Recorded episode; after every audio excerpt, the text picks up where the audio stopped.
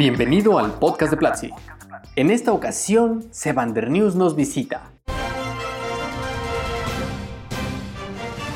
El noticiero semanal de tecnología finalmente visita el podcast de Platzi. En este espacio, Christian Vanderhens nos da las noticias con las que no deberíamos salir a la calle si no sabemos nada de esto. En esta ocasión, nos cuenta cómo un Uber que se conducía solo mata a un peatón en Arizona, Además, habla un poco de cómo el fundador de WhatsApp nos pide que borremos Facebook y todo lo que hay alrededor de esto, entre otras muchas noticias. Vamos a escucharlo.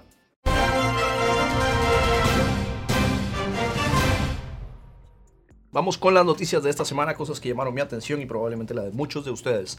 Primero vamos a empezar con un accidente fatal que sucedió en las calles de Phoenix, Arizona, con uno de los vehículos de Uber, Self Driving Test, de, los, de los vehículos que se conducen solos de parte de Uber. Yo he tenido la suerte de conducir en uno de estos vehículos y lamentablemente Uber, a pesar de que ha tenido eh, una importante eh, trascendencia en cuanto a los Self Driving Cars, no ha sido particularmente una de las empresas a las que mejor le ha ido en esto. Por un lado, hay footage de cuando se pasaron un semáforo en rojo en las calles de San Francisco cuando hicieron su lanzamiento hace algunos meses al evento al que fuimos invitados. Y recientemente en Arizona atropellaron a un peatón. Para el día de ayer fue liberado el video de parte de la policía de Tempe, Arizona. Esto es una de las comunas de, pegadas a, Phoenix, donde demuestra cómo el vehículo eh, lamentablemente asesina a este peatón que estaba desplazando su bicicleta por la calle. Eh, la mayor lección eh, que nos queda es que los sensores LIDAR, que de hecho pueden ver en la oscuridad, no mostrar, no le dieron suficiente tiempo al vehículo para eh, parar. El vehículo actuó de la misma manera que hubiera pasado si lo hubiera conducido un humano. Si un humano hubiera estado detrás del volante no había nada que se pudiera hacer y el accidente hubiera sucedido de cualquier manera. Pero supuestamente nosotros confiamos en que la self-driving technology va a hacer a los vehículos mucho más inteligentes. Así que es lamentable tanto para el desarrollo de la tecnología como para Uber, que ya tiene muchísimos problemas, incluyendo la demanda con Waymo de parte de Alphabet, de Google, eh, que tiene en eh, curso. Así que noticia lamentable para el lado de Uber y todo lo que tiene que ver con Self-Driving Car.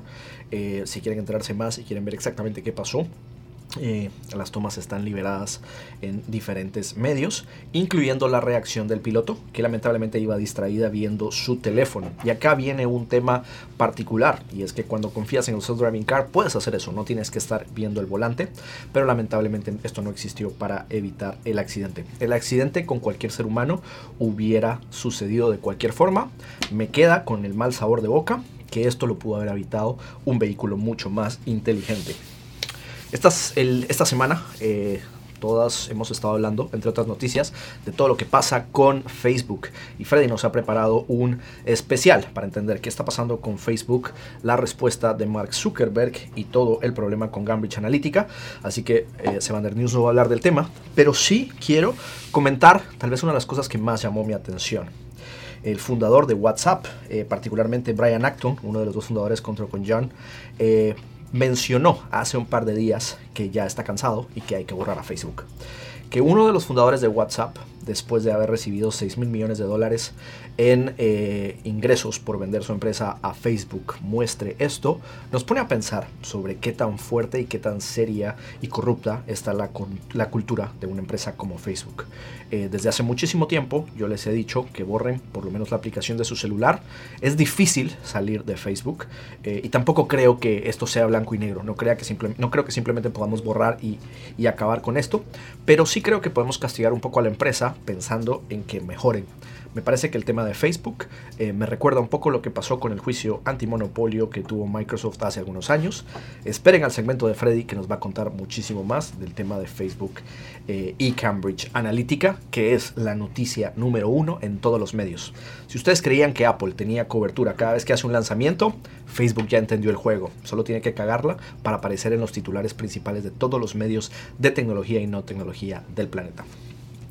Entre otras noticias y otro tema que también castiga no solo a, Facebook, sino a las grandes empresas de tecnología, la Unión Europea está cansándose un poco de cómo estas grandes empresas, empresas que están facturando más de 750 millones de dólares en utilidades cada año, no están pagando impuestos. Esto tiene que ver muchísimo con una, una táctica de, eh, totalmente legal que permite mover eh, ingresos y mover temas de propiedad intelectual a través de Europa, utilizando ah, las leyes de Holanda, las leyes de Irlanda, que se conoce como el Double Dutch y el Double Irish. Y eh, Europa está un poco cansado por esto, así que están tratando de promulgar una nueva ley que va a obligar a todas estas grandes empresas tecnológicas, esto tiene que ver con Amazon, esto tiene que ver con Apple, esto tiene que ver con Alphabet, esto tiene que ver con Facebook y con muchas más, de que paguen un 3% de los ingresos que están haciendo en Europa sí o sí a eh, Europa. Y vamos a ver qué sucede. Me parece una ley bastante fuerte, pero bastante correcta para tratar de cerrar ese loophole que han encontrado todas estas grandes empresas tecnológicas.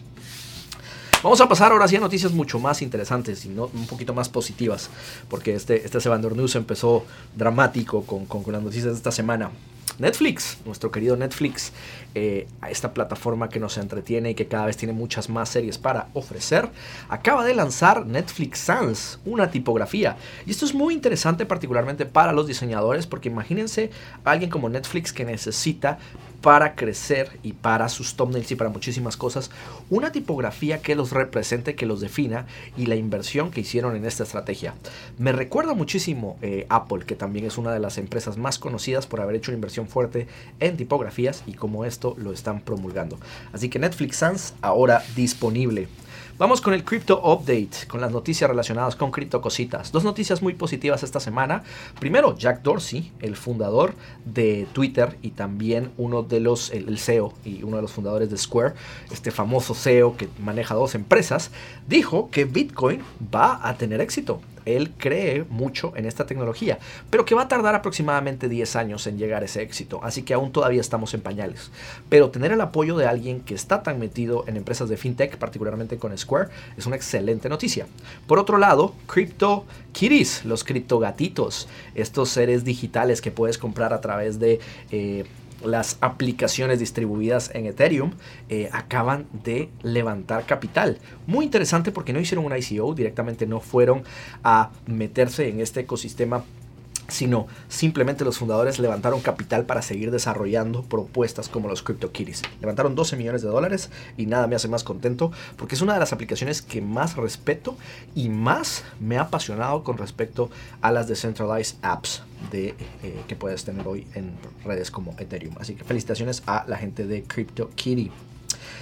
Entre otras noticias para Didi y malas noticias también para la gente de Uber. Didi, la empresa gigantesca eh, de transporte china va a entrar a México con todo.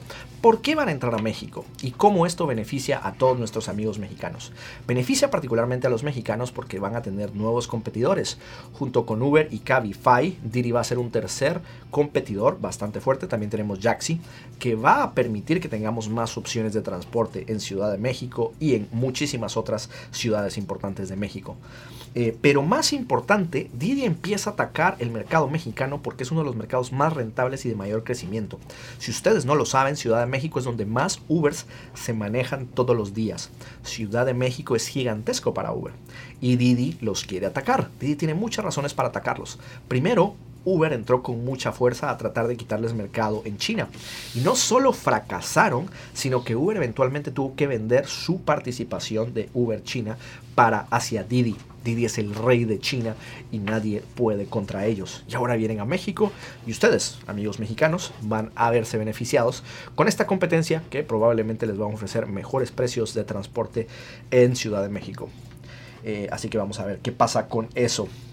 Entre otras noticias eh, importantes, eh, esto tiene que ver con el, el, FBI. El FBI está investigando a una empresa canadiense. Arrestaron a Vicent Ramos, que tenía una empresa canadiense y se dedicaba a personalizar teléfonos inteligentes, smartphones BlackBerry para el narco. Muy interesante modelo de negocio, aunque lamentablemente eh, no es uno de esos modelos que las eh, autoridades van a apoyar. Básicamente ellos agarraban celulares BlackBerry y los activaban para que las personas pudieran utilizarlos para conversaciones bastante cifradas y que no pudieran tener ningún tipo de tracking. Desactivaban las cámaras, desactivaban los micrófonos, desactivaban el acceso a Internet y solo permitían comunicación entre estos dispositivos. Imagínense eh, cómo eh, empresas eh, que hacen narcotráfico en México también tienen sus diferentes proveedores digitales y qué bueno que las autoridades están luchando por pelear contra estas organizaciones. Así que muy buena noticia.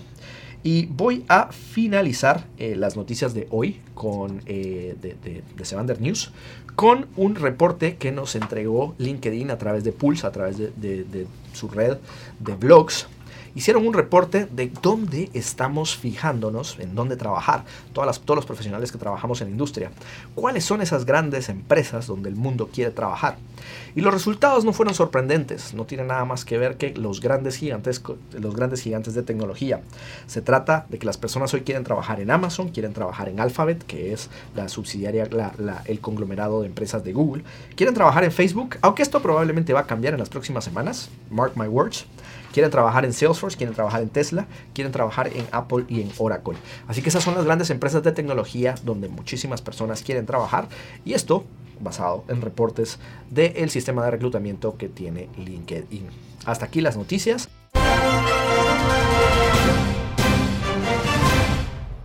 Esto fue el Sebander News de esta semana. Cuéntanos, ¿qué te gustaría escuchar en este espacio? Escribe un mail a team.platzi.com o puedes contactarnos en cualquiera de nuestras redes sociales. Hasta la próxima.